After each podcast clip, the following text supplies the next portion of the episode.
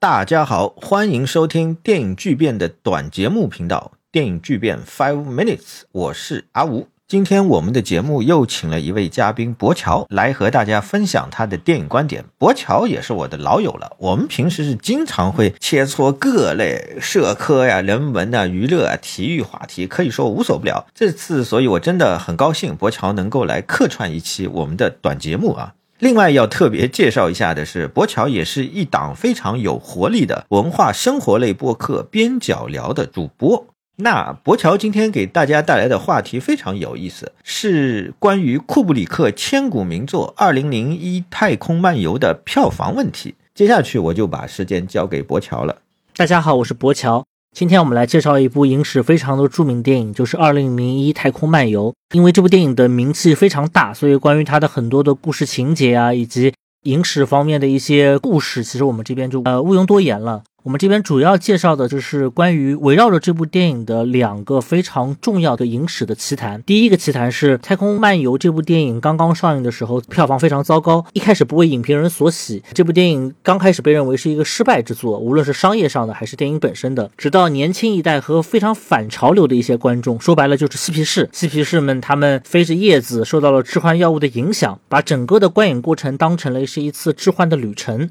尤其是这个电影当中的这个新闻的段落啊，有大量的色块和热成像的一种影像的元素，向观众疯狂的袭来，这个非常像飞叶子的感受。所以这些嬉皮士们，这些非主流的文化观众们，一次一次的进入到影院当中看这部电影，最后拯救了这部电影的票房啊。这是关于这部电影的第一个小故事。然后第二个小故事是说，当时纽约大部分的影评人都非常不理解这部电影，说这部电影几乎无法让人看懂。然后这时候据说是有一个小孩说。二零零一太空漫游这部电影是用来体验的，而不是用来被理解的。然后库布里克听到这句话以后大为赞同。这可能是关于这部电影非常有名的两个历史叙事啊，也是这部电影似乎能够翻红的一个非常重要的契机。但其实不幸的是，这两个故事其实都。大有问题啊！《太空漫游2001》这部电影一开始的票房并不糟糕，甚至它也并没有像所有人想象的那样票房扑街了，需要靠一些非主流观众来拯救。那么从这个项目1962、63年立项的开始，米高梅其实就是希望这部电影能够打造成是一部面向主流观众的电影，就算不是合家欢，但也一定是那种叙事非常流畅的、画面非常惊奇的、音效非常震耳欲聋的这种科幻片的主流，配合这种科幻片。主流的宣发方式也是非常当时非常顶级的一种宣发方式，就是所谓路演。我们今天中文世界已经非常熟悉这个词了，好像这个词是一个中文词一样。但其实这个词非常早的就在英美世界出现了，它的英文叫 road show，就是路演。那什么是路演呢？古早版的路演一般是指这部电影刚开始的时候会只在少部分的豪华影院以非常不菲的价格上映，而且当时也有一种类似于我们今天 IMAX 这样的电影的一种制式，叫新意。拉玛，然后新意拉玛就是只能在新意拉玛的影院和银幕上进行放映，你可以理解成是 IMAX。然后这种路演不仅要配合在豪华影院的长期放映，然后还要配以一系列的这种饥饿营销。比如说，当时绝大部分电影在影厅当中都是一天中循环播放，但是为了饥饿营销的话，像《二零零一》这种影片，它如果要做路演的话，它一天只会在影院放一场，这样子观众们才会去抢票，然后制造出一种人满为患的效果，而且需要你去提前订票。还会找管弦乐团来开场，然后配上很多饮食的这种中场休息。我们在《太空漫游2001》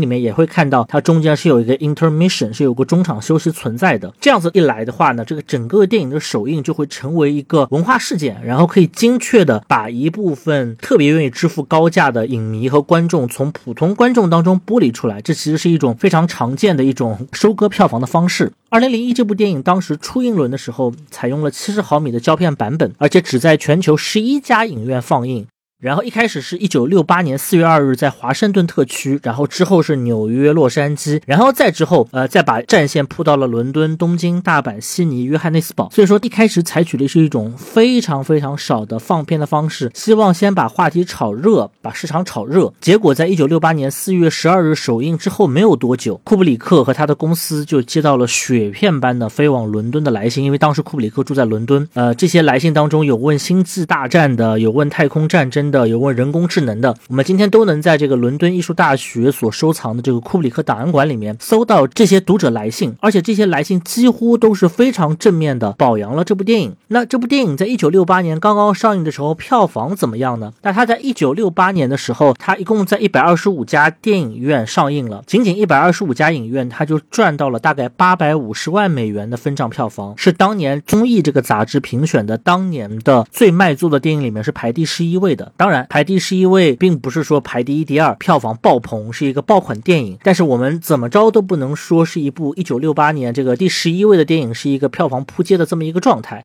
这个电影到一九六九年进行全面公映的时候，它以非常常规的价格在全美大多数影院上映，二轮放映吸引了很多二次进场的观众，还有一些就是第一轮没有看的新观众，可能就是所谓价格敏感型观众。到一九六九年年底，这部电影又收入了六百万美元，所以整个电影当时的可能在第一轮整个整体放映里面就有一千四百多万美元进账，远远超出了预期。而且我们报的所有的票房全是分账票房，就是米高梅公司真金白银塞到兜里的这些钱。所以说，当时其实《二零零一太空漫游》这部电影第一次上映的时候，影片已经回本了，根本不存在一个要靠二轮观众的问题。但是这个故事是怎么传出来的？经过一系列的影史专家的考证，这个故事其实是这样子的：综艺杂志在一九六八年五月十五号，就是这部电影上映以后一个月，注意，仅仅一个月以后，他就是在自己的杂志上发了这么一篇报道，说二零零一这部电影啊非常火爆，导致了一些重复观影，甚至有一些类似嬉皮士的人进场了。这时候我们要注意两点啊，第一点就是这篇报道发的很早，第二轮放映根本还没有开始，而且他也只是说有一些穿着嬉皮士服装。装的人进场了。第二点，米高梅公司的高层领导看到了这个题目，他们决定拿这个题目大做文章。因为当时虽然说嬉皮士在当时的主流世界不是一种特别被大家推崇的人群，但是呢，他确确实实这些人群呢和这些所谓的啊打引号的主流中产阶级观众呢去的是不同的影院，大家在不同的区域活动，两方互不影响。所以米高梅的高层觉得说，我如果把这个话题炒热的话，会有很多对这个电影感兴趣的嬉皮士。是这种人在美国当时也很多，也会进场，而且会增加这个电影的曝光度。而且为了怕观众对电影的叙事产生一些疑问，他们特地设计了一个小孩说这部电影是为了让大家感受的，而不是为了让大家理解的这样的故事，希望能够转变大家对这部电影的看法，让大家不再是传统的一个看一个故事的这么一种思路来看待这部电影。所以说，其实整个的围绕在《二零零一太空漫游》周边的很多传言，都有米高梅公司刻意的。拿当时的很多新闻报道来进行一些重复加工和舆论引导的这么一个影子在。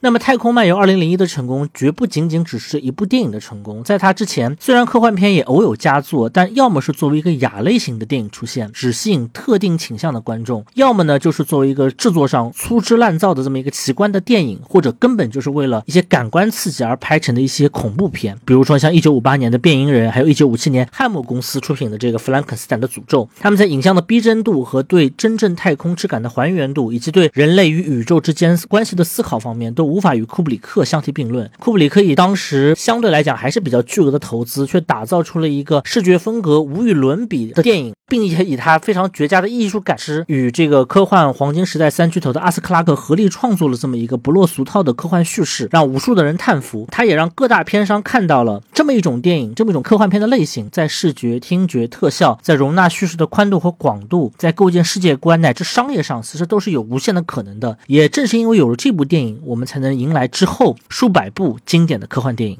好，今天的节目到此结束，谢谢大家。